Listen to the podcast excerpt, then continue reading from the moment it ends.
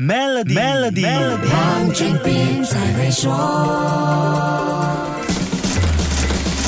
你好，我是黄俊斌。还有大约三个星期就是农历新年了，相信这个时候很多朋友已经开始置办年货迎接新年，商家则是忙着出货和收账，赶在农历新年收工之前完成订单，为兔年画上句点。不过就在刚刚过去的几天，德国物流巨头 DHL 表示，亚洲在接下来几个星期可能会面对货柜短缺的问题。上星期三在达沃斯世界经济论坛的一项谈论会上，DHL 的 CEO Tobias Meyer 说，也门胡塞武装叛军。攻击货轮的红海危机可能导致亚洲的集装箱出现短缺的问题。这个可能性的存在原因就跟新冠疫情时期是一样的，就是集装箱没有办法及时的回到亚洲的港口。现在船运公司避免被也门武装叛军攻击，避开红海，绕到非洲的好望角，航程也因此多了两个星期。红海是苏伊士运河的咽喉，这里走不了，就表示亚洲连接欧洲的最短航线被切断了，货轮没有办法准时的回到亚洲港口，就造成。了货运设备短缺，之前的经验告诉我们，每一次出现集装箱不足的情况时，亚洲港口就会成为重灾区。航运咨询机构 Vespucci Maritime 的数据显示，农历新年前回到亚洲港口的集装箱会比之前少了七十八万个 TEU。TEU 是二十英尺标准货柜，是货运处理能力的国际计算单位。货船绕道航程变长，空箱回流的效率变低，又遇上农历新年的出货高峰期，最直接冲击的就是成。本上升了，不过以目前来看，情况还不会像三四年前新冠大流行时那么糟糕。希望这个问题不会继续发酵，大家都可以安心的过年。好，先说到这里，更多财经话题，守住下一集。Melody 黄俊斌才会说。